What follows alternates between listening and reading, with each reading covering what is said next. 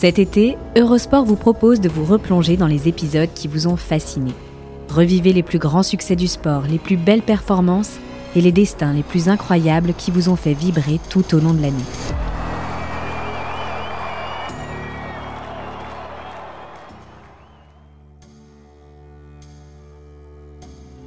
Il y a bientôt 44 ans, Niki Lauda passait à deux doigts de la mort, brûlé vif dans sa Ferrari en plein Grand Prix d'Allemagne.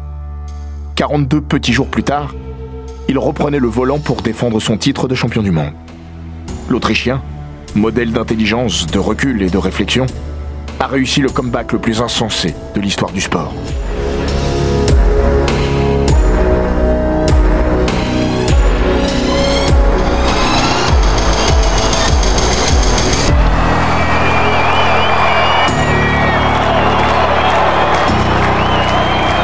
Bienvenue grands récits d'Eurosport.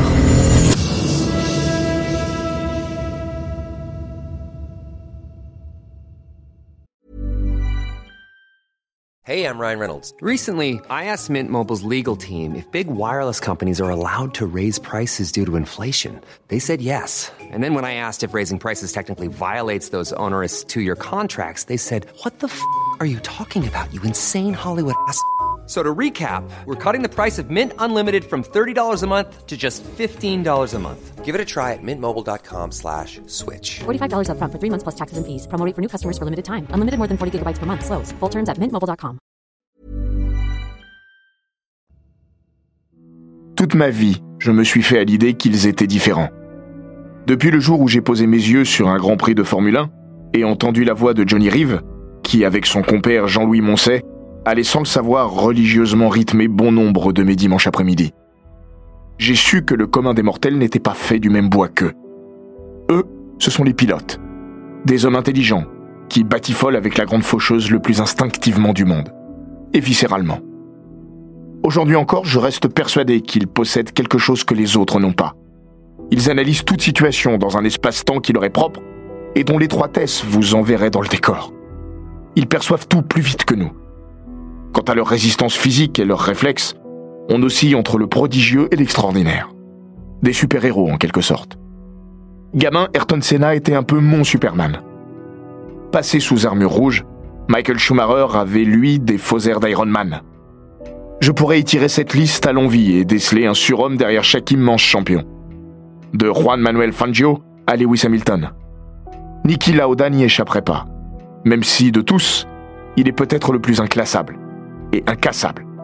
Parce que l'Autrichien n'a jamais eu la flamboyance d'un Sénat, ni même le charme discret de Clark Kent. L'enveloppe extérieure, avant son effroyable accident du Nürburgring, ne laissant rien présager de l'exceptionnelle volonté qui anime ce fils de grand bourgeois.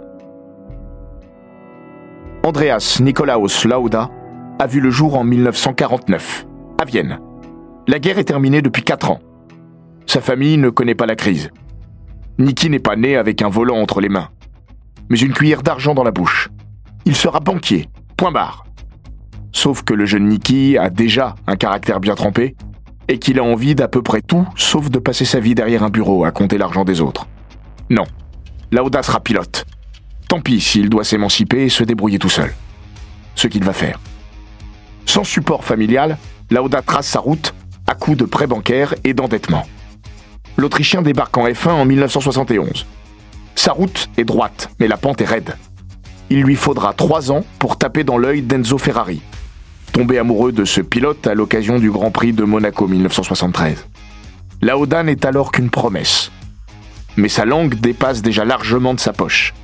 La première fois qu'il tourne dans la monoplace rouge, il n'y va pas par quatre chemins. Il lancera au commandatore Cette voiture, c'est de la merde avant d'ajouter qu'il saura quand même en faire une voiture de course. Tout Lauda est résumé dans cette anecdote. Lauda dit ce qu'il pense, et Lauda fait ce qu'il dit.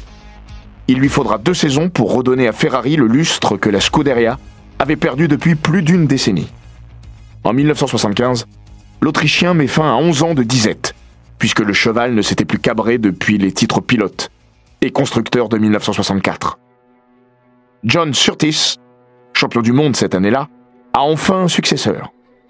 Ce n'est pas le plus brillant du paddock, mais sans doute le plus intelligent.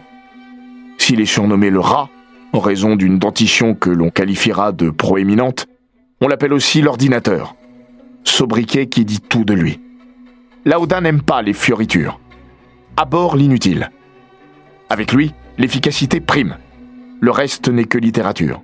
La preuve Ses trophées glanés en course, il les refourgue à un garagiste local qui, en échange, lui nettoie sa voiture gratuitement. La saison 1976 est un long fleuve tranquille pour Niki Lauda qui, étincelant numéro 1, écrase la concurrence. L'Autrichien remporte 4 de ses 9 premiers Grands Prix, plus une victoire sur tapis vert, après la disqualification de James Hunt en Grande-Bretagne. Il s'apprête à devenir le premier pilote à conserver sa couronne depuis 1960, et Jack Brabham. Niki Lauda n'a pas de rival. À 7 courses de la fin et avec un matelas des plus confortables, le champion du monde en titre est parti pour se succéder à lui-même. Arrive le Grand Prix d'Allemagne. Piloter une Formule 1, c'est rouler à toute berzingue. La mort juchée sur votre épaule, prête à prendre le volant à tout moment. Au mieux, pour vous envoyer dans le mur. Au pire, dans l'autre monde. Les pilotes en sont conscients. Autant en 1976 qu'en 1950, année de création du championnat du monde. Si les voitures ont progressé à vitesse grand V, la sécurité, elle, reste aléatoire. Pour s'en persuader, il suffit de se pencher sur la litanie des pilotes morts dans l'exercice de leur passion. Ils seront à peine moins nombreux dans les années 70 que durant la décennie précédente. 10 contre 12. Ajoutez-y à cela que s'il n'existe pas de bonne manière pour mourir, certains accidents sont particulièrement atroces, tel celui qui coûtera la vie à Tom Price en 1977. À Kialami, le malheureux sera décapité par un extincteur. Le Nürburgring, où se déroule le Grand Prix d'Allemagne 1976, vit ses dernières heures en championnat du monde. L'an prochain, le cirque de la Formule 1 s'en ira du côté d'Ockenheim et de ses longues trouées forestières. Le Nürburgring se divise en plusieurs parties. La F1 emprunte la plus folle d'entre elles, la Nordschleife, longue de 22,8 km. Un tracé d'un autre temps, que la F1 s'apprête à abandonner pour des raisons de sécurité plus rien ne répond aux normes au cœur du massif de l'Eiffel. Jackie Stewart n'a jamais été un fan de ce circuit. Circuit qui lui fera dire Si quelqu'un vous dit qu'il aimait le tracé originel du Nürburgring, il vous ment, ou ne roulez pas assez vite. Niki Lauda partage son avis. L'Autrichien est trop sensé pour aimer tourner sur un tracé aussi dément et vertigineux, dont il détient pourtant le record du tour en moins de 7 minutes un flirt poussé avec le danger. Par nécessité. Toujours et encore. Dans son autobiographie, 300 à l'heure, il écrira Au printemps 1976, je fis part à la délégation du Grand Prix de mon intention de ne pas courir le ring cette année-là. Mais ma proposition fut rejetée. Et j'acceptais de le courir quand même. Alors Lauda court. Et la vie de Nicky ne sera plus jamais la même. Il a plu sur le massif de l'Eiffel en ce 1er août 1976. Mais la piste s'assèche rapidement. Si bien que Lauda monte des pneus slick au terme du premier tour. Le seul qu'il bouclera intégralement ce jour-là. Quelques minutes plus tard, à la sortie d'un gauche rapide et avant le virage de Bergwerk, Lauda perd le contrôle de sa monoplace qui fait une embardée vers la droite. La Ferrari numéro 1 traverse la piste et s'en va heurter le talus. Elle revient sur le tracé dans un tête à queue sans fin au faux air de valse avec la mort. La carcasse de la monoplace est complètement démantibulée, délestée d'une roue qui s'est fait la malle dans la bataille. Le pire est à venir. La 312 T2 finit par ralentir, mais elle s'embrase dans la foulée, bientôt percutée de plein fouet par la surtisse de Brett Lunger. Un cauchemar en chasse un autre. Arrivent d'autres pilotes, qui réussissent à s'arrêter et tentent de porter secours aux malheureux. Guy Edwards, Harald Hertel ou Arturo Merzario sont de ceux-là. Le dernier nommé réussira à dégrafer la ceinture du pilote accidenté et qui est en train de brûler vif, alors que les secours postés bien plus loin tardent. Dix secondes de plus et j'étais mort. Finalement héliporté à l'hôpital d'Adenau, il tombe dans le coma et oscille entre la vie et la mort. Lauda n'est pas menacé par ses brûlures, aussi graves soient-elles, mais l'inquiétude des médecins se porte sur ses poumons. Dans son baquet, le champion du monde a respiré des vapeurs toxiques en quantité importante. Essence, plastique, toutes sortes de saletés sont passées par ses bronches pour se fixer dans sa poitrine. Commence alors la lutte d'une vie, de sa vie. Et c'est le principal intéressé qui la raconte le mieux. Je me rappelle entendre le médecin dire Si on lui donne de l'oxygène, il va mourir. Une remarque intéressante. Je vais mourir. Je me souviens aussi de fragments de conversation. Dix ans après, j'ai revu le médecin à Hockenheim et je lui ai demandé ce qu'il s'était passé durant l'accident. Il m'a dit que j'étais en vie car je suis resté conscient assez longtemps. Je suis pas passé en mode sommeil comme la plupart des gens le font dans cette situation. On pouvait vous parler, m'a-t-il dit. J'ai essayé de rester éveillé pour suivre les instructions. Pour moi, c'était clair. La seule issue était de rester vivant tant que le médecin pouvait me garder en vie. Comment? Un tube dans les poumons. Et on aspire tout ce qu'il y a dedans. Quand ils vous font ça, vos poumons se compriment complètement et vous n'avez plus d'air. Vous paniquez. C'est très douloureux et c'est horrible. Plus vous le faites et plus vous avez de chances de vous en sortir. Mais au bout d'une demi-heure, je disais On recommence. Non, non, non, non, non, c'est trop tôt, me répondait le médecin. Dans l'intervalle, un prêtre reviendra lui administrer les derniers sacrements. Pour rien. Parce que Laoda va ressusciter. Il ne voulait pas partir à 27 ans. Sa volonté fera le reste. Trois jours après le drame, Niki Lauda est sauvé. Il vivra, ou survivra. Mais il est défiguré à vie. Dans l'accident, Lauda a perdu la moitié de son oreille droite, une bonne partie de son cuir chevelu, ainsi que son front et sa paupière droite, reconstituée avec la peau de ses cuisses. Quand je me suis réveillé, j'avais les mains accrochées à mon lit. Une infirmière m'a expliqué qu'on m'avait attaché pour que je ne touche pas mon visage. Une autre m'a demandé Voulez-vous vous regarder dans le miroir? Dans la salle de bain, j'ai ouvert mes yeux et je ne pouvais pas y croire. Ma tête était de la taille de mes épaules. Elle dégonflera. Mais les cicatrices, elles, resteront. Lauda, une fois encore, assume. De la chirurgie esthétique Pourquoi faire? J'ai eu un accident, c'est mon excuse pour être horrible. Beaucoup n'ont pas cette excuse pour être horrible. Dès lors, il ne sera opéré que pour réparer ce qui doit l'être. Et il portera une casquette. Ma protection contre les gens stupides qui me regardent de manière stupide. À peine sorti d'affaires, Niki Lauda ne songe qu'à une chose, revenir aux affaires, justement. Au quotidien et durant près de 12 heures, il s'entraîne d'arrache-pied. Après 15 jours passés avec un thérapeute, le convalescent est redevenu pilote. Dans sa tête, c'est clair. Lauda a, comme toujours, tout pesé. S'il se promet de ne plus jamais faire quoi que ce soit de stupide jusqu'à la fin de ses jours, il compte remonter au plus vite dans sa monoplace. J'ai toujours eu conscience du danger. Tous les ans, un ou deux mecs mouraient autour de moi. C'était mon monde. Moi, j'avais eu de la chance. Je n'ai eu aucun problème à revenir. Le retour, ce sera à Monza. 42 jours après l'accident. 42 jours et seulement deux grands prix plus tard. Le Niki Lauda qui déambule dans le paddock est un homme physiquement meurtri.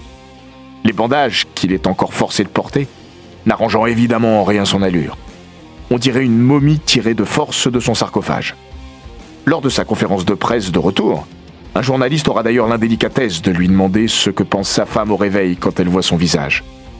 Plus que jamais, Lauda est aux antipodes de celui qui a profité de son absence pour revenir sur ses talons au championnat du monde.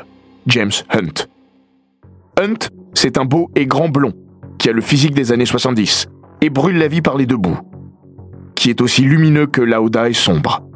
Le macaron, parfois cousu sur sa combinaison, qui dit Sex Breakfast of Champions, résume assez bien les priorités de l'anglais. Vainqueur en Allemagne, parce que oui, le Grand Prix est reparti avec l'accident de Lauda, et aux Pays-Bas, Hunt est désormais un candidat crédible au titre de champion du monde. Hunt n'ira pas au bout du Grand Prix d'Italie alors que Lauda signe une course prodigieuse, et possiblement l'un des plus grands exploits de l'histoire du sport cinquième de la qualif le samedi, quatrième de la course le dimanche, Lauda a réussi un véritable tour de force et accentue son avance au championnat du monde. D'autant plus remarquable que le vendredi, quand il a repris le volant, l'Autrichien était pétrifié. Raide de trouille, selon ses dires. La nuit lui portera conseil et le remettra d'aplomb. L'histoire est belle, mais elle n'est pas terminée. Et cette année-là, Niki Lauda ne gagnera plus la moindre course jusqu'au bout, il reste néanmoins dans la course au titre. À l'orée du dernier Grand Prix, qu'il aborde toujours en leader du championnat, le Viennois tient son destin entre ses mains. Pour trois petits points. Sa vie aussi est entre ses doigts. Et cette fois, son instinct lui dicte de jeter l'éponge. Un déluge s'abat au pied du mont Fuji. Ni lui, ni la majeure partie du plateau n'a envie d'aller risquer sa vie sur le tourniquet japonais. Mais la F1 est un spectacle qui répond déjà à des impératifs médiatiques. Et ceci lui dicte que cette saison mérite une conclusion digne de ce nom. Lauda s'élance, panique, met la flèche au bout de deux tours et perd son titre, pour un point. Now what is happening? Lauda's getting out of the car. Well, this makes Hunt's chances much stronger, of course. And they're talking to Daniel Ordetto, the team manager. Lauda explaining something. The mechanics don't seem to be rushing around the Ferrari.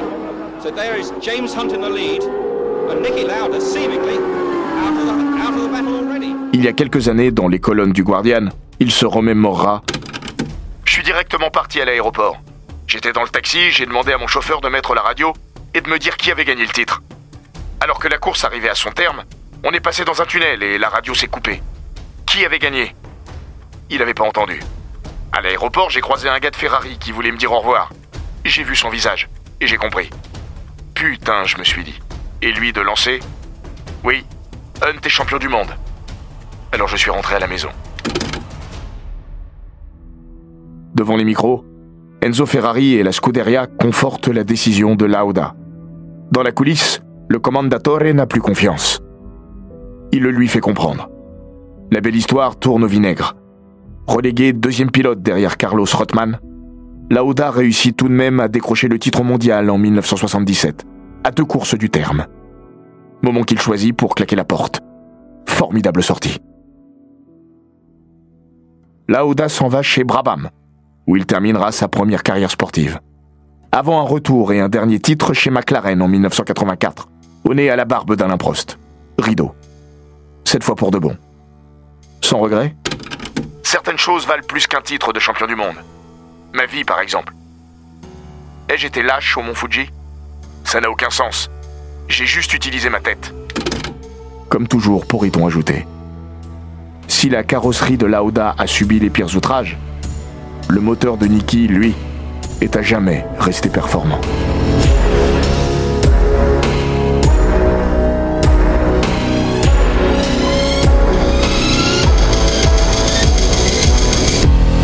Cet épisode des grands récits d'Eurosport a été écrit par Maxime Dupuis. Il est raconté par Florian Bayou, monté par Jean-Gabriel Rassa et produit par Bababam.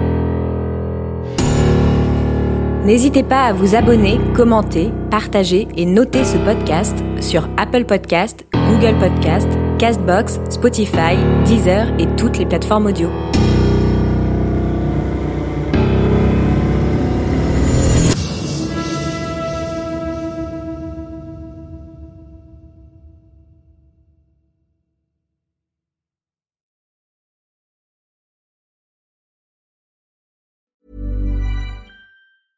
When it comes to your finances, you think you've done it all. You've saved, you've researched, and you've invested all that you can.